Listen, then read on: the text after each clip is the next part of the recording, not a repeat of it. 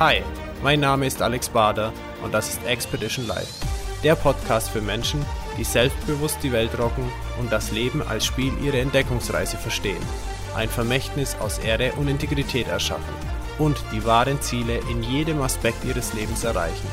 Ich freue mich, dass du da bist. And once again, it's time to be inspired and discover your way of life. Willkommen zu einer weiteren Show von Expedition Live. Heute mit einem ganz besonderen Gast, denn sie hatte einige Erfahrungen und Herausforderungen, die wird sie uns gleich selber erzählen. Die gehen wirklich, man kann sagen, unter die Haut. Es ist ein Weg des Lichts, aber das soll sie uns selber erzählen. Bitte begrüßt mit mir Ingrid Graz von Rohr. Hallo Ingrid, grüß dich. Hallo, grüß dich, Alex. Ja, schön, dass du da bist und ähm, erzähl uns doch einfach mal deine Geschichte, wie das für dich sich ereignet hat. Also, es ist so, dass ich äh, fasziniert war, schon als Kind, dass Licht einem Mitteilungen geben oder dass das wie äh, ein natürlicher Bestandteil im Leben ist. Ich meine, das ist klar, dass das ist, aber äh, als Mitteilung. Und das fing damit an, also für mich war das ganz normal, dass ich äh, über Dinge immer eine Lichtabstrahlung, also ob das ein Baum war oder ein Tier oder ein Mensch, immer eine Lichtabstrahlung gesehen habe und habe mir gedacht, nö, das ist normal. Und dann waren wir mit meinen Eltern mal wo eingeladen und dann habe ich gesehen, dass bei einem die Lichtabstrahlung unterbrochen war. Das war am Herzen, da war eine schwarze, ja, nicht Loch, aber da war es unterbrochen. Und dann sage ich zu meinen Eltern, oh, der muss aber was mit dem Herz haben, weil der hat äh, keine Lichtabstrahlung an der Stelle. Und dann haben meine Eltern sofort gesagt, hältst du deinen Mund, sowas sagt man nicht und so weiter und so fort. Und da wurde mir erst bewusst, dass das eigentlich vielleicht doch nicht für jeden normal ist. Also das war so der Anfang. Und dann waren Dinge. Hast du, hast du nur mitbekommen, wie es mit dem Mann weiterging? Gab's da ja, der ist dann gestorben. Ah, okay. Am Herzinfarkt. Oder Herzversagen, das weiß ich nicht. Auf jeden Fall äh, für mich, ich war da ja Kind, vielleicht vier, fünf Jahre alt, also war schon, mei, ja, also bestimmt 40 bis 50 Jahre alt, aber das weiß ich nicht mehr. Es war auf jeden Fall äh, ein mittelalterer Herr. Okay. Und ähm, der war dann gestorben. Und äh, meine Eltern haben dann gesagt, ja, wenn ich irgend sowas sehe oder so, das darf ich niemandem sagen, weil man erschreckt Leute damit. Gut.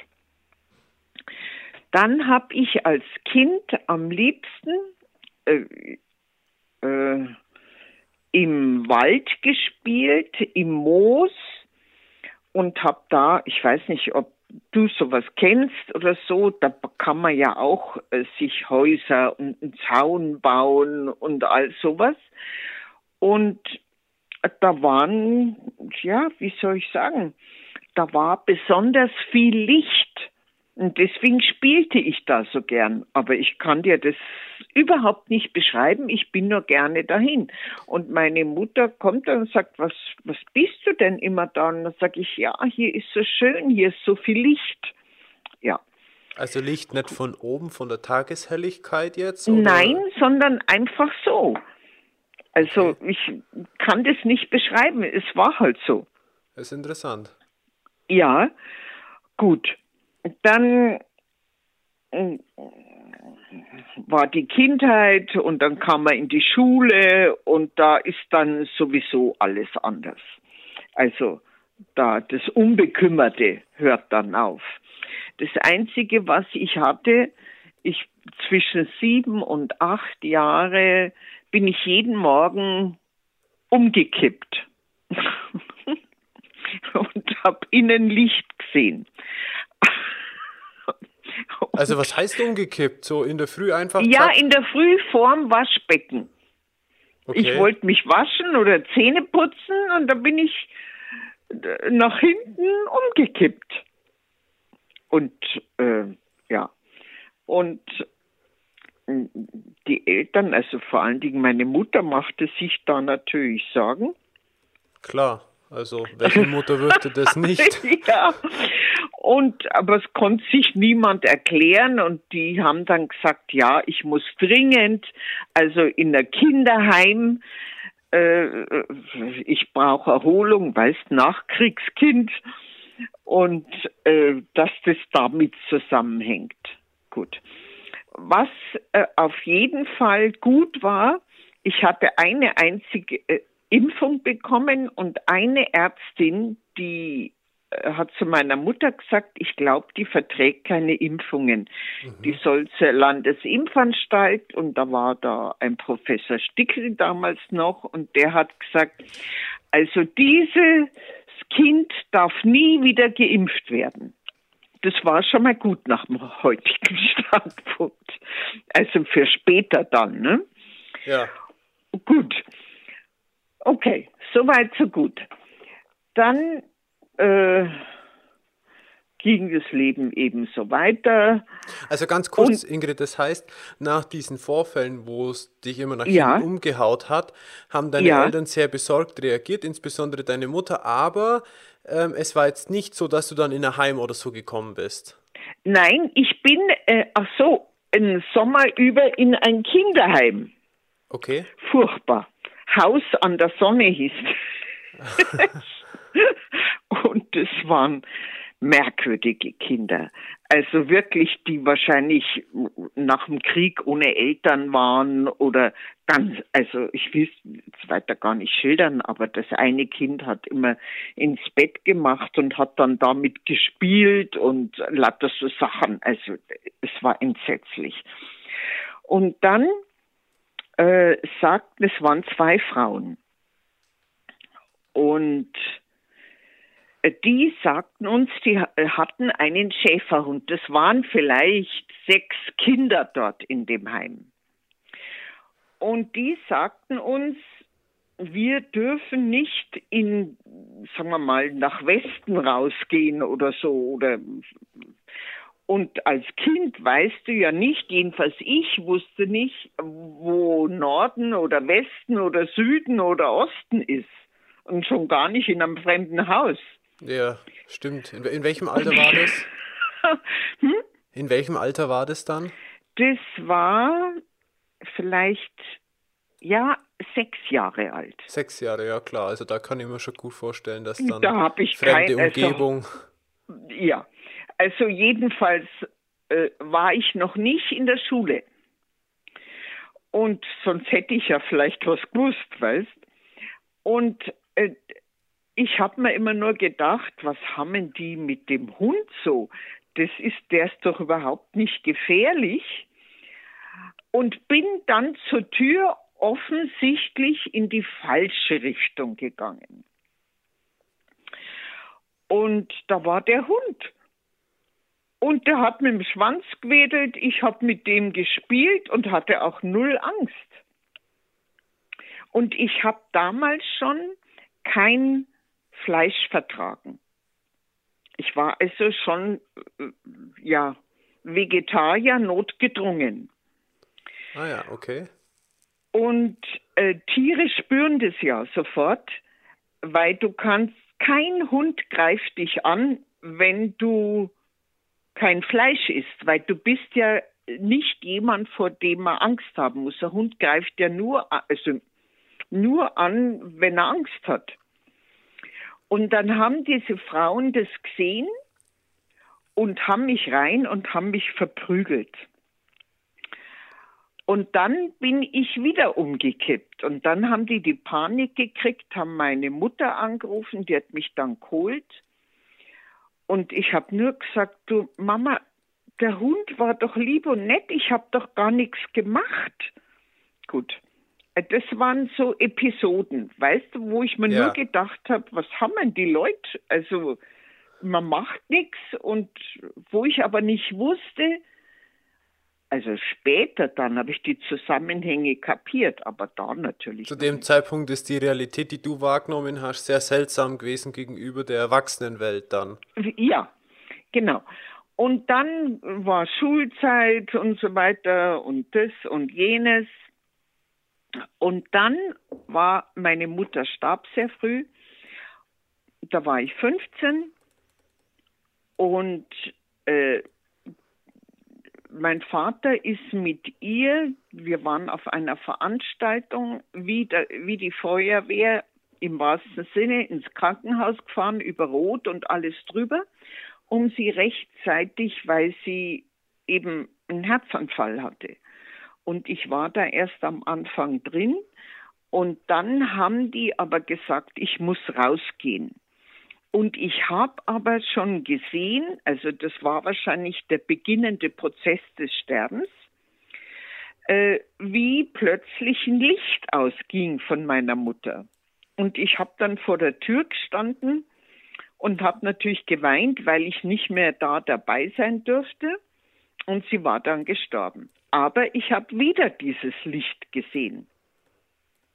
Okay, darüber kannst du aber mit niemandem reden. Also. Zumindest glaubt dir auf jeden Fall keiner. Wer glaubt einer 15-Jährigen?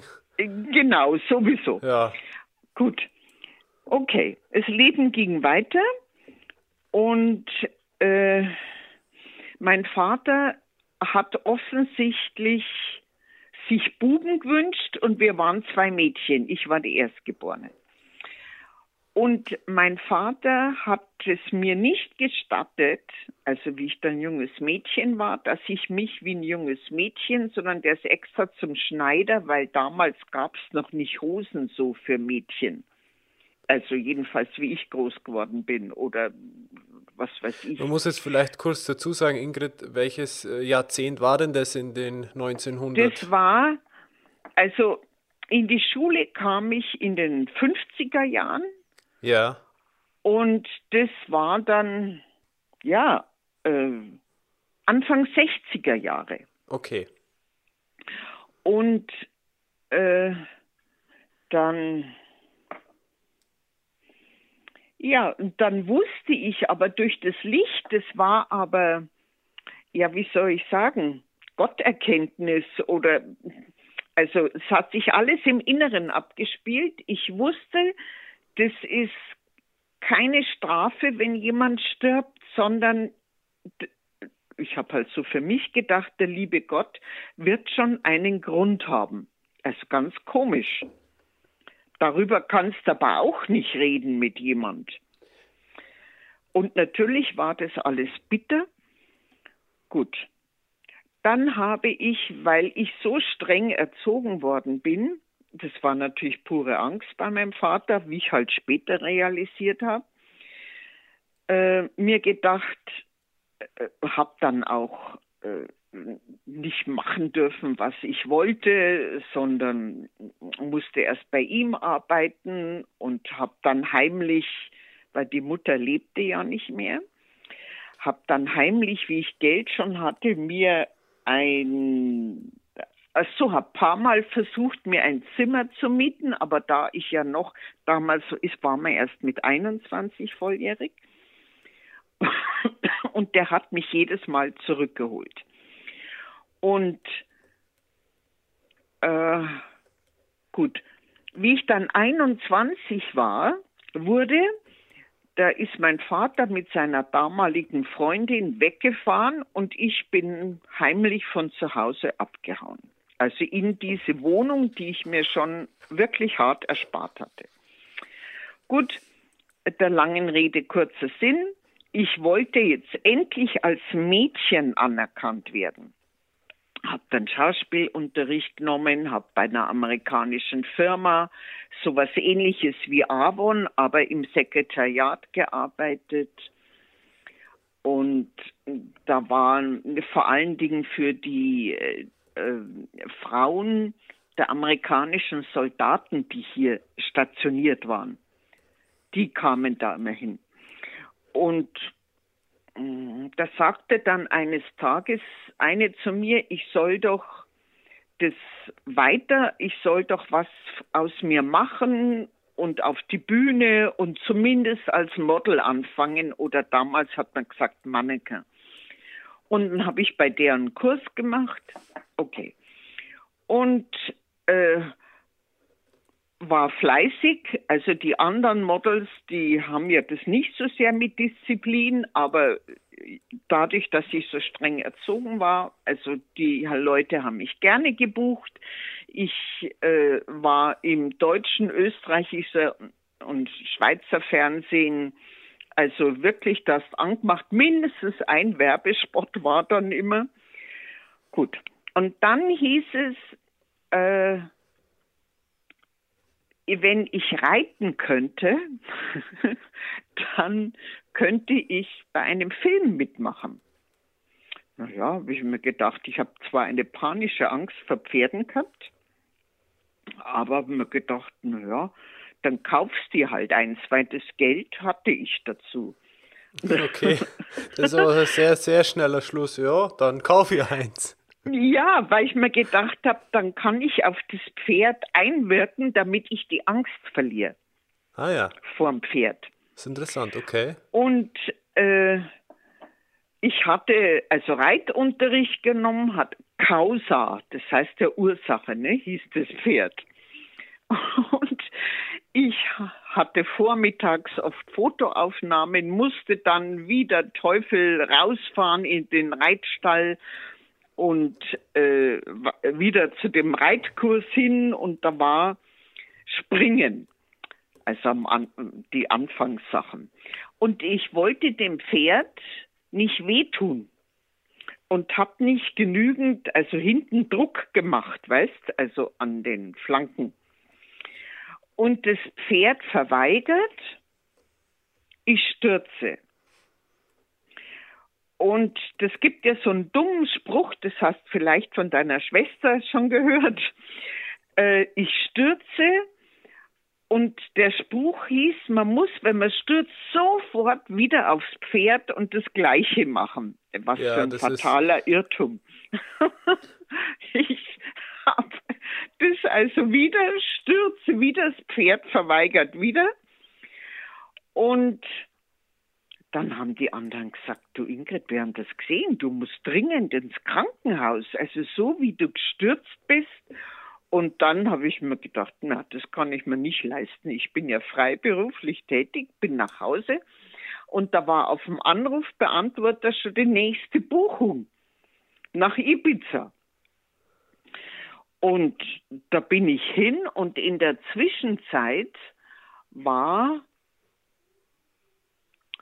die eine Halshälfte dermaßen angeschwollen, das sah aus, als ob da Weißwurst drin wäre. Und ich habe jede Nacht in Ibiza, also drei Nächte lang, nur vom Tod geträumt. Und dann habe ich mir gedacht, naja, hast du eine Angina? Ich habe ja damals von Medizin noch keine Ahnung gehabt und in Spanien in den Apotheken kriegst du alles. Und da bin ich hin und habe gesagt, ich brauche das stärkste Antibiotika, habe ich auch gekriegt.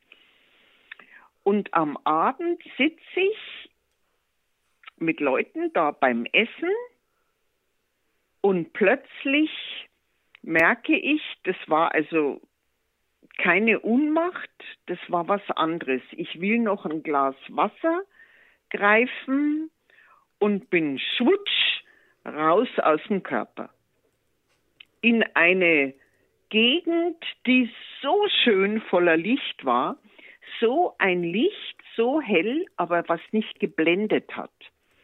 Und ich habe mir nur gedacht, das muss das Paradies sein. Also das war so schön, das war wirklich schön und die Farben und all, das war sowas von schön.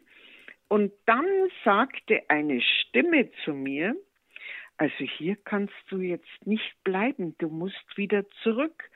Die Stimme war aber so liebevoll, dass ich mir gedacht habe, naja, äh, dann musst du halt wieder zurück. Und ich hatte eine Nahtoderfahrung, ne? Also ja. was ich da gesehen habe, also es war wunderschön. Äh, also schon mal sehr spannend. Kannst du also ich, ich habe sowas ja. nicht gehabt bisher, deswegen ja. tut mir ein bisschen schwer, das auch vorzustellen. Ähm, ja. Wie lange dauert sowas? Kriegen das, du warst ja mit mehreren Personen da gesessen, kriegen die ja, anderen das, das war mit? so, die haben gesehen, ich bin in mir zusammengesackt und war ohne Lebenszeichen. Ah, okay. Und die haben natürlich die Sanitäter und die haben mich dann mit dem Sanitäter, da in Ibiza im Krankenhaus. Und da bin ich dann, während die mich untersucht haben, wieder zurückgekommen. Also du, Aber die haben nicht wiederbelebt, oder? Nein, ich bin selber wieder. Ich, mhm. Du, wahrscheinlich, weil ich das befolgt habe oder das weiß ich nicht mehr. Aber mhm. vielleicht mhm. haben die auch was an mir gemacht. Ich weiß es nur nicht. Und dann haben die gesagt, ja. Und erstes Mal hatte ich einen total blauen Unterleib durch den Sturz vom Pferd. Dann diesen dicken, geschwollenen Hals. Und dann haben die sich gedacht, na, also, die haben gesagt, wissen Sie was, heute Abend fliegt vom ADAC oder was weiß ich, von einem Rettungsdienst jemand mit Herzinfarkt nach München. Da können Sie auch mit und zurück. Okay. Und, und, und du bist dann, dann mitgegangen oder? Ja, da bin ich mit. Aha. Bin, äh, das war wieder alles okay, nur dass ich eben diesen dicken Hals hatte und mich inzwischen fühlte wie eine 80-Jährige. Und dann habe ich mir gedacht, meine Güte, was machst du? Du hast ja lauter Aufträge, da musst du ja hin. Und dann habe ich so rumgefragt, wo ein guter Privatarzt ist und der mich ganz schnell wieder hinkriegt. Und der hat dann gesagt, ja, das ist eine ganz schlimme, große Idiot, äh, Thrombose, ich muss Markuman nehmen.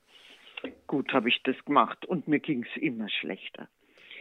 Und dann habe ich dem Arzt gesagt, Sie, ich kann nicht mehr, also irgendwas stimmt nicht mit mir. Und dann hat er gesagt, ja, ich soll einen Notarzt rufen. Ich habe damals auch in Schwabing gewohnt und die haben mich ins Schwabinger Krankenhaus. Sanitäter sind ja auch sehr unbewusst, wie oft. Äh, und dann sagt er, ja, so fängt's an. Ich weiß, meine Mutter hat einen Herzinfarkt und all sowas. Also, das so Schmarrn. Und dann kam ich in Untersuchungsraum von einem Intensivraum wahrscheinlich. Und haben Darf ich dich noch ganz kurz fragen, Ingrid, als die das da so gesagt haben, ja, die Mutter und so, wie ging es dir dabei? Also wie hast du das empfunden? Ja, ich habe mir gedacht, merken die nicht, dass ich das alles höre? Also das war, äh, also das war bemerkenswert. Ich, die, weißt du, die haben gedacht, äh, ich bin da, mir, mit mir geht's dahin, ich höre nichts mehr oder so. Und dann haben die mich untersucht und dann sagte die eine Ärztin, lass mal die doch einen heißen Tee mit ganz viel Zucker trinken. Vielleicht geht's ihr dann besser und dieser heiße Tee mit Zucker hat mir scheinbar geholfen. Auf jeden Fall war ich wieder halbwegs lebendig, aber die wussten nicht, was ich hatte. Und jetzt kommt die Story schlechthin, die mein Leben wirklich verändert hat. Also die Nahtoderfahrung, das Sturz vom Pferd sowieso. Gab es da eine, äh, gab's da eine äh, Aufgabe oder so, die du von der Nahtoderfahrung mitbekommen hast? Oder war das nur so, du hast das Paradies Nein, das so war nur, ich habe mir nur gewünscht, ich will, ach so, ich habe gesehen, welchen Menschen ich wehgetan habe, unbewusst. Ah. Und da habe ich mir nur gedacht, also du musst dein Leben so machen, dass man anderen was Gutes tut. Das war klar, also das wusste ich jetzt.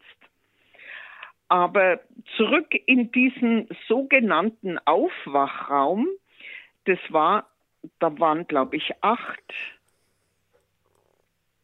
Frauen drin und eine neun, also ältere Frauen und eine 19-Jährige. Die lag vorm Fenster und mein Bett war ihr gegenüber, also Füße gegen Füße, auch am Fenster. Und dann sagte die 19-Jährige, was haben Sie denn? Und dann habe ich gesagt, Sie, wenn ich das wüsste, was ich habe. Dann hat die gesagt, wissen Sie, haben Sie keine Angst, die sterben nicht, die anderen hier im Raum. Die werden sterben. Ich bin hier drin, ich lasse mich aufpäppeln, ich habe Lymphdrüsenkrebs, aber ich möchte meinen Verlobten vorher noch heiraten. Gut, auch alles makaber. Und dann hat sie gesagt, aber eins kann ich Ihnen sagen, Sie sterben nicht, das spüre ich. Und dann hat sie gesagt, ich warne Sie aber. Und jetzt kommt eigentlich so humorvoll das auch war, was mir den letzten Anstoß gegeben hat. Ähm, also dort rauszugehen, aber das kann man ja nicht gleich. Und hat gesagt, das kommt der Pfarrer und das kommt, kommt ein Psychologe oder Psychotherapeut, ich weiß nicht mehr, was es war. Der Pfarrer fragt sie jeden Tag nach ihrem letzten Wunsch. Und ich musste mal so, musste mal vorstellen. Und der Psychologe ist, hat gesagt, der ist so ein Depp, da, den, wenn es nur schwach anreden, der geht dann freiwillig, weil wenn sie das mitmachen, dann müssen es nämlich Topflappen häkeln oder sowas. Gut. Ich hatte in der Zwischenzeit hat sich das rumgesprochen in meinem Freundeskreis und da gab es damals einen ganz berühmten, ich glaube, der lebt heute schon noch oder ich hoffe jedenfalls, einen Karikaturisten, der hat täglich die Karikatur in der Süddeutschen gemacht. Und der kam dann, der hat äh, übrigens ein entzückendes Kinderbuch geschrieben, der Maulwurf Grabowski. Das hat er mir gebracht und hat einen Wellensittich, so nachgemachten aus so Federzeug, hat er gesagt, du, ich mach dir das hier ans Fußende hin, dann hast du immer was Schönes anzuschauen. Gut. Jetzt kam der Pfarrer, sagte auch, also, Sie haben noch einen letzten Wunsch. Schon wie er das gesagt hat, da habe ich mir gedacht, hat der einen Vogel. Ich, äh, also, und dann habe ich gesagt, ja, ich habe einen letzten Wunsch in der Bibel steht, und das war wirklich, das hat mir im Religionsunterricht nicht gereicht. Ich habe gesagt, was heißt es, wenn dein Auge einfältig wird, wird dein Körper voller Licht sein? Und dann hat er irgendeinen Schmarrn daher geredet. Also, dann habe ich gesagt, sieh, das ist keine Antwort, also sterbe ich nicht. Der ist dann vollkommen unbefriedigt raus. dann, dann kam der Psychologe und sah diesen nachgemachten Wellensittich und der kam dann, so wie das Mädchen gesagt hat, Ei, was haben wir denn da? Und dann habe ich zu ihm gesagt, Sie warum reden Sie mit mir so blöd? und dann ist er auch gegangen. Am nächsten Tag kam der Pfarrer wieder und immer jeden Tag hatte ich irgendeine Untersuchung, meistens in der Dunkelkammer, wo ich gerönt wurde und ich wurde wieder ohnmächtig. Und äh, dann fragte der wieder. Und dann habe ich ihm gesagt, ja, ich verstehe nicht, was das heißt. Zu Pfingsten die Ausschüttung des Heiligen Geistes. Und hat er was von weißen Tauben erzählt und äh, dann habe ich gesagt, wissen Sie, das reicht mir nicht. Ich sage Ihnen was, ich sterbe hier drin bestimmt nicht. Und dann habe ich mir gedacht, da war wieder so eine Untersuchung. Und irgendwie, bis da ein Arzt oder Ärztin oder jemand kam, war ich in einem Raum und da war an dem Schreibtisch ein Telefon. Und dann habe ich mir gedacht, so, und jetzt rufe ich die Nummer von meinem Gynäkologen an, weil mit dem habe ich äh, gut, also habe ich mich gut verstanden früher. Und dann habe ich gesagt, so und so, und hat er gesagt, gehen Sie auf eigene Verantwortung raus. Sie sind da absolut fehl am Platz. Habe ich gemacht, dann haben die gesagt, nein, dann sterben Sie. Und dann habe ich gesagt, na, ich will aber nicht sterben. Ja, da muss man natürlich unterschreiben. Dann haben die noch eine Punktion ohne Narkose am Hals gemacht. Und dann sind die raus. Ich habe meine Sachen, Habseligkeiten, bin runter zum Taxistand. Der hat mir, der Gynäkologe hat gesagt, wo ich hingehen soll. Einer, der sich mit Blutkrankheiten, was weiß ich, ganz gut auskennt in einer anderen Klinik. Und da bin ich hin, der wusste schon, dass ich komme. Und dann hat er mich gesehen hat gesagt, Sie, ich weiß nicht, was Sie kriegen, setzen Sie alles ab. Sie haben meines Erachtens nur etwas, wo Ihnen ein Chiropraktiker helfen kann, sagte der Arzt. Und ich habe auch damals nicht gewusst, was das ist. Ich fahre also mit dem Taxi nach Hause und da klingelt das Telefon, das ist eine Bekannte und da sagt die, ich war gerade bei meinem Heilpraktiker und habe meine Wirbel wieder einrenken lassen, der ist Chiropraktiker. Und da sage ich, sag mir die Telefonnummer. Also man sieht, wie Gott alles geführt hatte. Ja. Und ähm, es hat äh, drei Wochen gedauert, der war so ausgebucht. Und äh, der hat zu mir nur gesagt, trinken Sie äh, einen Lebertee und einen Nierentee.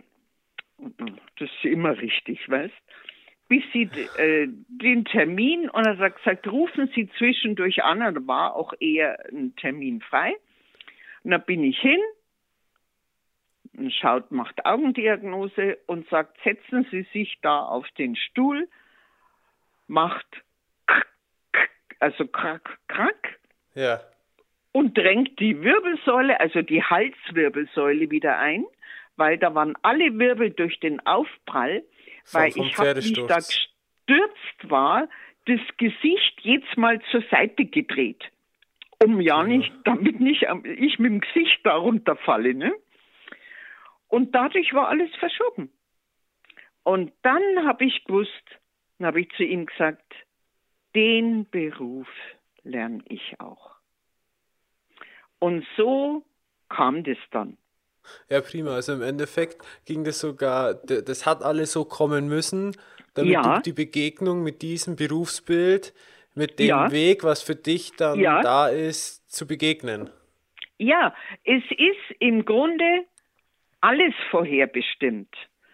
Und die Erfahrung ist, dass, also andere mögen es anders nennen, aber dass Gott einem nicht schaden will, sondern er will etwas verhindern oder anregen. Das ist meine Erfahrung. Es war aber noch mehr. Also ich habe so viele Hinweise gekriegt, das gibt es gar nicht nochmal. Als ich dann äh, wie ich das wusste, aber ich habe in der Zwischenzeit einen Herrenausstattungsladen geführt, habe also das Modeln aufgehört, weil natürlich alle abgesprungen sind, weil ich nicht mehr zu erreichen war. Und da schäle ich einen Apfel und da geschah, also weißt, wenn einer äh, äh ein Fremder oder so, der muss denken, ich habe sie nicht alle gehabt. Ähm, ich schäle den Apfel und plötzlich fällt das Messer aus der Hand, aber, und jetzt kommt's, das fällt irgendwie, als ob ich es nach oben geworfen habe, fällt zurück und bleibt stecken in der Hand am Ende von der Lebenslinie. Und dann habe ich mir gedacht, was ist jetzt das? Also, was ist jetzt das? Also, Aha. zwei Tage später hatte ich einen Unfall, wo einer ein Radlfahrer, es gibt ja so Radlfahrer mit Helm und die so äh, nicht links und rechts schauen, der in der Fußgängerzone einfach geradelt ist und ich war sein Bremsblock. Ja, okay, menschlicher Bremsblock. Ja. Und da war die andere Seite vom Hals dran. Das, das Lenkrad von seinem Radl ist tief in, also da, wo die Hauptschlagader ist, aber äußerlich war nichts zu sehen, ist das Lenkrad, hat ganz fest da reingedrückt. Also es war furchtbar, der Schmerz. Und einer, der es gesehen hat, der hat auch, weil äußerlich war nichts zu sehen. Und das war in der Mittagszeit. Ich hatte meine weißen Sachen an, habe mir gedacht, Mensch, jetzt musste noch nach Hause, bevor der nächste Patient kommt, musste ich noch umziehen. Also so ganz. Ähm und denkt mir nichts weiter, nehme aber homopathisch schon die Mittel, also Arnika halt und äh, Gott sei Dank Hypericum und Ledum. Und dann war es mir aber dermaßen schwindlig und dann haben wir gedacht, jetzt legst dich auf die Couch. Und da bin ich irgendwie eingeschlafen, wach ein paar Stunden später auf und denk mir, ja, was ist denn mit mir los? Da stimmt was nicht. Und dann rufe ich einen Kollegen an und sage, kannst du vorbeikommen, mir wieder die Hals, also weil ich mich an früher erinnert habe, die Halswirbelsäule einrenken. Und der kam dann und hat gesagt, du, du hast nichts an der Halswirbelsäule, du hast was anderes. Bitte geh ins Krankenhaus. Du hast ganz was anderes. Gut. Ähm, ja, da bin ich selber ins Krankenhaus mit dem Auto, wenn ich mir das noch überlege. In die Notaufnahme, alles selber. Mhm. Und äh, dann haben die Untersuchungen gemacht und haben gesagt, ach so, und dann, während ich auf der Liege lag und die da, ähm, Doppler nennt man das, da drüber gefahren sind auf dem Bildschirm und dann hat der eine gesagt, äh, da schaut es aber suppig aus. Und dann haben wir gedacht, komisch, komisch. Und ich habe gemerkt, wie ich über der Liege schon schwebe. Und ich weiß nicht, ob ich das laut sagen kann. Und da habe ich meinen Meister gesehen. Mhm. Und dann habe ich ihn gebetet, weil das heißt, ja, zur Stunde des Todes, äh, ja, soll man also an nichts anderes denken. Und dann habe ich gesagt, ja, aber was auch immer er mit mir vorhat, er soll schauen, dass mein Sohn, der Daniel, der war damals so 15, damit der weiterhin gut erzogen wird. Und dann haben die aber gemerkt, ich kann aufstehen. Ich habe also die Energie und Kraft gekriegt und ich musste in ein anderes Haus, wo Neurologie war, selber, also es ist unvorstellbar, selber zu Fuß hingehen.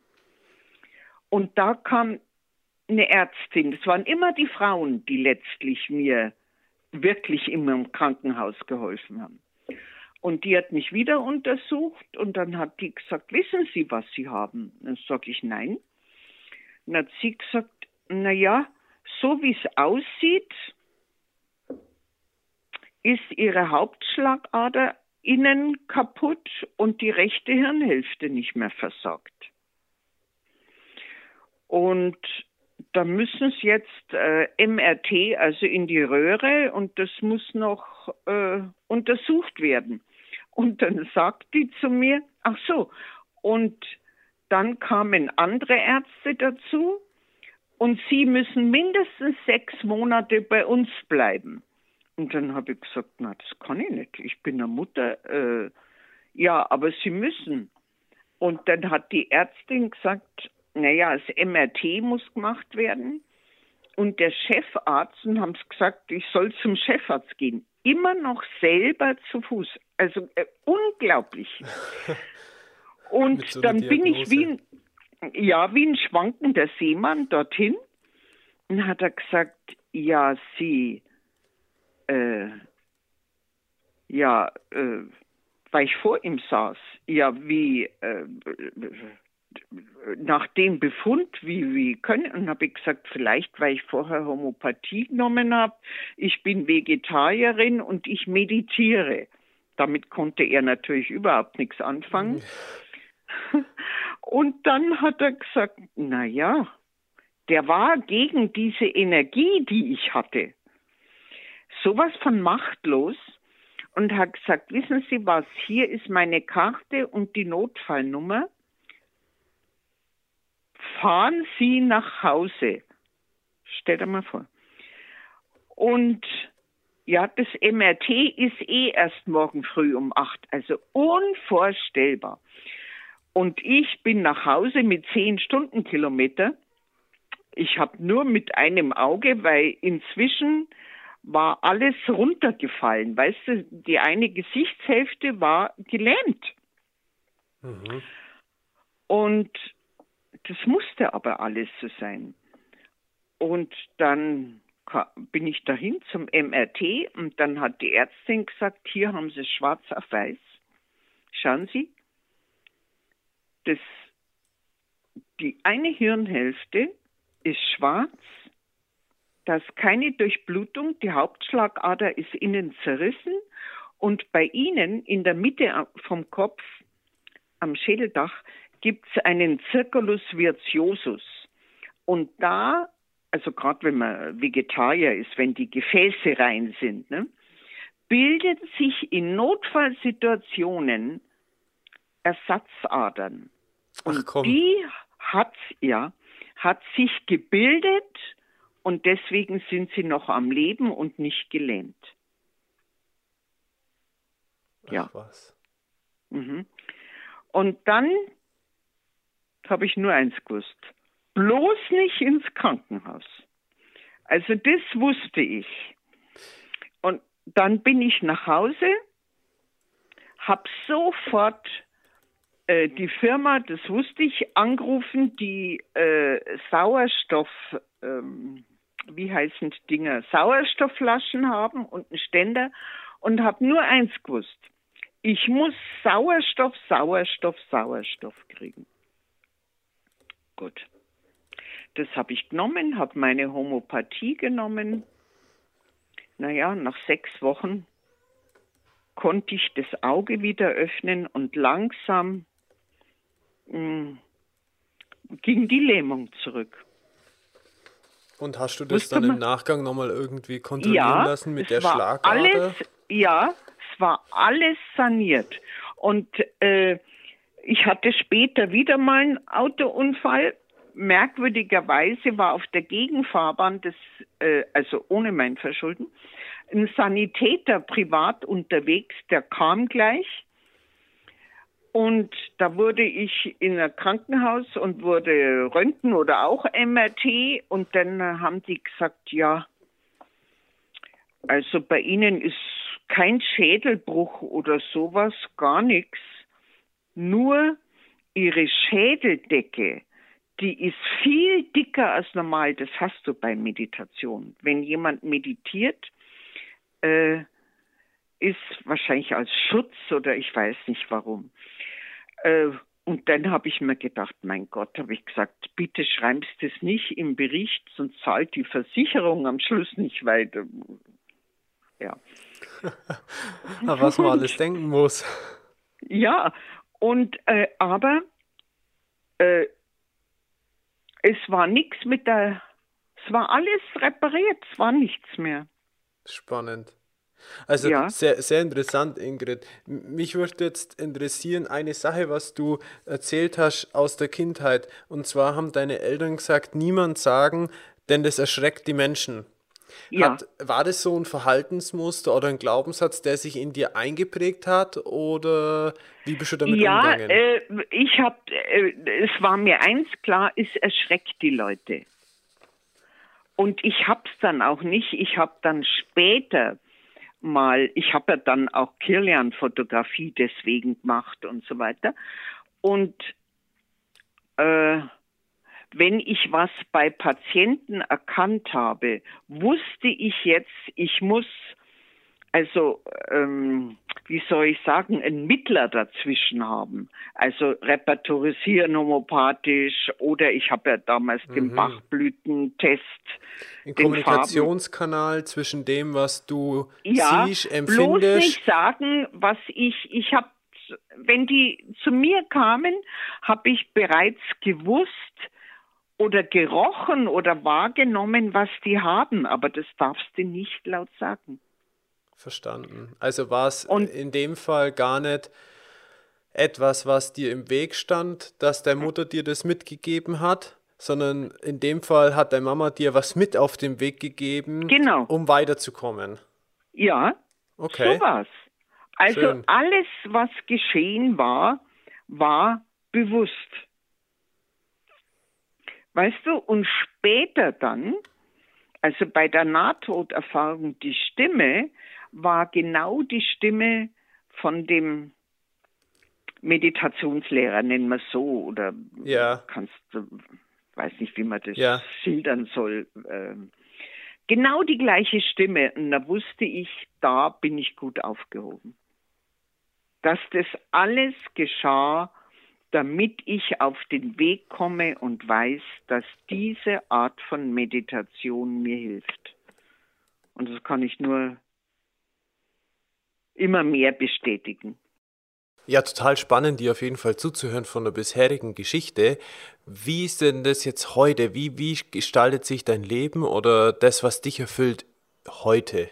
Eben, das, äh, das Licht bedeutet ja auch hier auf der Erde Farbe.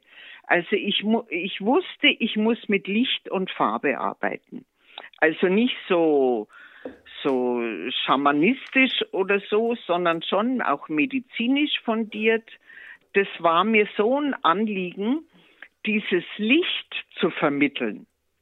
Deswegen ja auch die äh, Farbakupunktur ist ja auch Licht dahinter. Das ist ja nicht gemalt, sondern das ging immer, mir ging es immer ums Licht, weil irgendwie war mir klar, äh, der Mensch kann nur mit Licht leben und je mehr Licht er bekommt und später fand ich dann heraus, eben, dass es auch Lebensmittel sind, die besonders viel Licht gespeichert haben, habe darüber auch geschrieben. Und je mehr Licht die Menschen bekommen, desto fröhlicher und gesünder sind sie. Ob das jetzt physisch ist oder emotional oder eben ja durch die Nahrung oder eben die höchste Stufe Meditation. Und das ist es eigentlich. Okay, und das ist jetzt heute dein, dein, deine Tätigkeit, wo du anderen Meine Menschen. Tätigkeit ist schon noch in der Praxis, aber ich mache, also mir geht es ganz bewusst um Licht und Farbe, aber ich erkläre, wenn es passt, äh, dass man äh, nicht äh, Tier, also wie soll ich sagen, ja, äh, Tiere töten braucht oder im Gegenteil, das Licht kann sich nicht im Körper entwickeln, solange einer noch auf tierische Produkte angewiesen ist. Ah, das Weil ist das. Licht wird über Pflanzen übertragen. Das, das äh, regt jetzt auf jeden Fall zum Nachdenken an. Ja. Mhm, deswegen habe ich auch die Bücher geschrieben, also auch. Äh, Äh, Sag, sag mal vielleicht ein, zwei Titel oder so, dass wir die auch in die Shownotes mit reinnehmen also können. einmal äh, gute Laune kann man essen, Farbtherapie aus der Küche ist der Untertitel oder meditieren mit Farben. Oder das dritte wäre noch die Farben deiner Seele. Ich nenne jetzt nur die Bücher, die es noch gibt, weißt du? Ja, ja. Es gibt Ja. aber, glaube ich, auch noch ein Buch, wo so deine Geschichte noch ein bisschen detailliert Ja, oder so die Spur beschreibt. des Lichts, aber äh, das ist total vergriffen. Aber ja. Ah, Ich schau mal, ob ich einen Link finde und dann kann ich den einfach in die Shownotes auch mit reinpacken. Ja, aber Genau. die drei Bücher, die gibt's eben noch, dann verdiene ich wenigstens was dran, weißt du? Ja, Der das muss mir ja auch mal erwähnen. Ja, Danke, dass du dabei bist und diesen Podcast hörst. Wenn dir diese Folge gefällt, du eine Erkenntnis für dein Leben oder Integrität gewonnen hast, dann schreibe eine Bewertung auf iTunes und abonniere den Expedition Live Podcast für künftige Episoden. Nutze die Chance jetzt gleich und trage dich auf www.alexbader.com für den Newsletter ein. Hier bekommst du laufend ergänzende Inhalte rund um ein Leben voller Verantwortung und Integrität. Nochmals vielen Dank und denk daran, sei inspiriert und glaub an dich. Bis bald in der nächsten Episode von Expedition Live Podcast. Ja, schön.